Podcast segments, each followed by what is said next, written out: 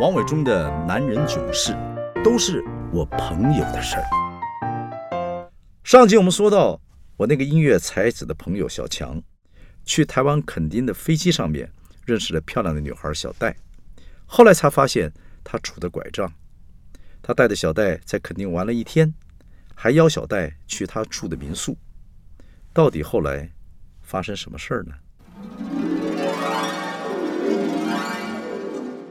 两个人离开了餐厅，开车回垦丁，已经快要晚上九点半了。小强送他到旅店的门口，说：“你不要误会哦，我有个建议，是我想跟你继续聊聊天，可以吗？”小戴也意犹未尽，“好啊，去哪里聊？”小强说：“我住的民宿啊，是我一个朋友开的，那边有饮料、点心，很方便，一起看看。”小戴眼神一变，说：“你不是坏叔叔吧？拜托，从小学音乐。”小戴说：“这有什么关系？”小强补充说：“你没听过啊？学音乐的孩子不会变坏，广告保证我不会变坏。”小戴笑说：“强哥，你太扯了。”小强的朋友原本是开的是冲浪店，但是爱冲浪的人很多，他干脆就经营起民宿。晚上是最热闹的时候，喜欢冲浪的、潜水的人会一起聊天、吹牛。这天呢，看到小强带着拄拐杖的小戴回来，大家也不知道该说什么。渐渐的就散了。小戴有些介意，说：“是我害你们聊不下去了吧？”小强说：“没关系，他们害羞吧，没见过你这么漂亮的小姐。”两人坐在沙滩上继续聊天。小强问小戴：“对于人生的梦想是什么？”小戴说：“很简单呢，就是结婚生几个孩子，然后在孩子早上赖床不起来的时候，打打他们的屁股，顺便再骂骂老公。”小强哀嚎道：“哎呦，这是什么梦想啊？太写实了吧！”小戴又说：“小强哥，但对于我是非常虚幻的，像哈利波特一样虚幻的。”小强看他笑，忍不住也笑了。他们就这样说说笑笑，看着星星堆满天，甚至聊到东方鱼肚白。小强说：“小戴，你不要误会哦，你要不要到我房间里去窝一下？”小戴说：“我想看日出，看日出好啊，我奉陪。”小强进到屋里面，拿出两条毯子。递给小戴一条，小戴说：“这次我不用说谢谢了，强哥，只希望每年能够有这么一天，能尽兴的聊天，聊到天亮。”好啊，我奉陪。两人就躺在躺椅上等着日出。只是没有多久，小强就开始，哎呦，就开始很大声大声的打呼了。这时候还真不浪漫。早上等小强被艳阳晒醒了。小戴已经离开了，他赶快开车去小戴的旅店。老板说小戴已经 check out 离开了，就像一场梦一样。小戴没有留下任何联络资讯，彻底的消失了。小强有些意外，但是他还是继续冲浪，继续潜水，而且从此以后每年这几天他都会到垦丁住在这家民宿。五十岁这天，他拿到这封信。信封上面写着“垦丁某某民宿给小强哥”。打开来，信是小戴写的，但是信封上写的不是小戴名字，是一个叫做陈立凤的人。小戴的信是这样写的：“小强哥，你还记得我吗？我是小戴，我们一起看日出。你应该知道我的脚不方便，但是我实在说不出口。我得了一种好不了的骨肉瘤。”好发于年轻人。见到你这一天，主治医生告诉我，我的肿瘤长大速度已经超过了他们烧灼的速度。换句话说，没办法了。可是怎么办呢？我还有好多心愿，在我的包包里的笔记本上写了我的心愿。第一条就是我要看海，而且是垦丁的海。有人说垦丁的海最蓝。我还希望能在垦丁的沙滩上奔跑。就像所有的偶像剧一样，我猜，是不是没有人喜欢这样身体的我？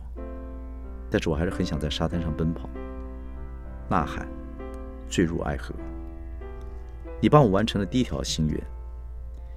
第二条心愿是有人帮我剥虾壳，因为我妈总是说，愿意帮你剥虾的人是真心爱你的，好比她对我。本来这条我根本不报心愿。但是你也帮我做了，在我没有预料的时候。第三条，我一定要看到肯定的日出。这条我做到了，可惜你睡着了。其实我还有很多心愿，这些心愿有的无聊，有的微小，归结起来，我很希望能够谈一场恋爱。但这样的身体，这样的病况，我不想增加别人的负担。坐上高雄的飞机之前，我打了电话跟当时的男朋友，嗯，也许算是男朋友吧，说了我的病情。我告诉他，未来还是不要联络吧，毕竟我们都知道未来是什么。我没有哭，他也没有。我跟他说，我们就潇洒的分手。我要往天空的尽头飞去。他没说什么。我知道他的家庭负担也重，从我们开始交往，他的妈妈就很担心。其实我的爸妈也很担心，因为爱情对我来说是个奢侈品。挂下电话，我就搭车到了机场，买了机票。若爱情这个奢侈品我无法拥有，飞往垦丁的机票我买得起。后面的事情你就知道了，因为你就在我的座位旁边。抱歉。我在日出之后先走了，谢谢你，带给我可以细细回味一辈子的一天。里面有贤贵，有夕阳、沙滩、日出，有虾还不必剥虾壳，而且真的有洋葱哎。回到医院，我躺在核磁共振的机器里面，以前都会冷得发抖，但这一次，我想象的肯定太阳暖暖的照在我身上。仿佛还听到了你的鼾声，小强哥，你的打呼声真的很大很大。记得有空要去耳鼻喉科看看，看什么呢？看看你的睡眠呼吸暂停综合症。哈哈，我可是从小跑医院的万事通小姐哦。那我就不说谢谢了。小戴，信封里面还有一个小纸条，署名陈立凤，写着说：“你好，小强哥。”我是小戴的妈妈，她已经在今年九月成仙了。她离开之后，我们发现她写了很多信，放在抽屉里面，有小时候同学、大学同学、社团朋友，还有我们这些家人。其中有一份是给小强哥，因为我不曾听他说过你，问遍了他的同学，也没有人知道你。但是信封上有民宿的名字，就冒昧拆开看了之后，寄来试试看。希望你能收到。七月那天，他看完医生，听完报告，什么都没说，只说要是上厕所，我就让他自己去。没想到他居然跑出医院，我跟他爸爸都急死了，怕他承受不住。问他男友，男友说他只说了要潇洒的分手，要往天涯尽头单飞。我们更急，甚至联络警察。星期天他自己回来，我们发现他心情好多了。但是怎么问都问不出他上哪里去了。他说是个秘密。小戴从小病痛不断，我经常告诉他，上天会给他能够负担的功课，而他是那个特别优秀的人，所以功课特别难，但是生命总是会有奇迹。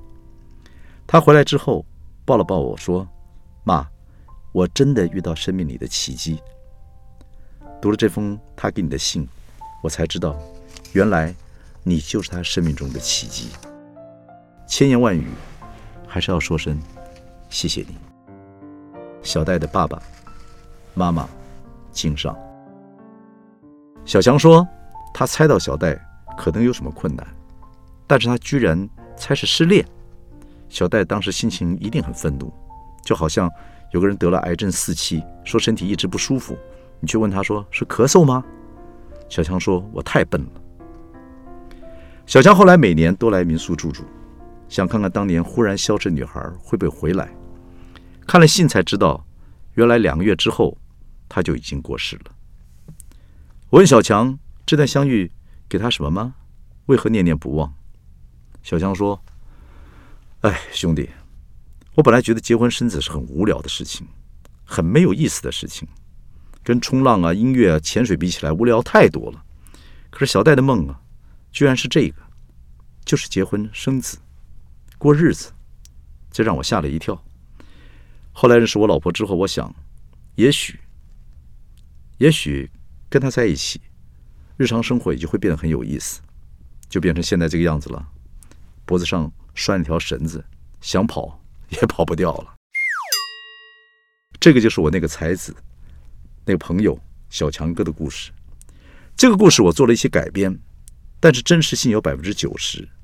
至于那百分之十啊，我不想说太清楚，因为再加上那百分之十，这故事会变得非常浪漫，好像不是真的。可是各位，这真的是一个很浪漫又真实的故事。哎，在我朋友这些哥们儿之中，也有纯情的，不是每一个。都是烂咖哎，有纯情的各位。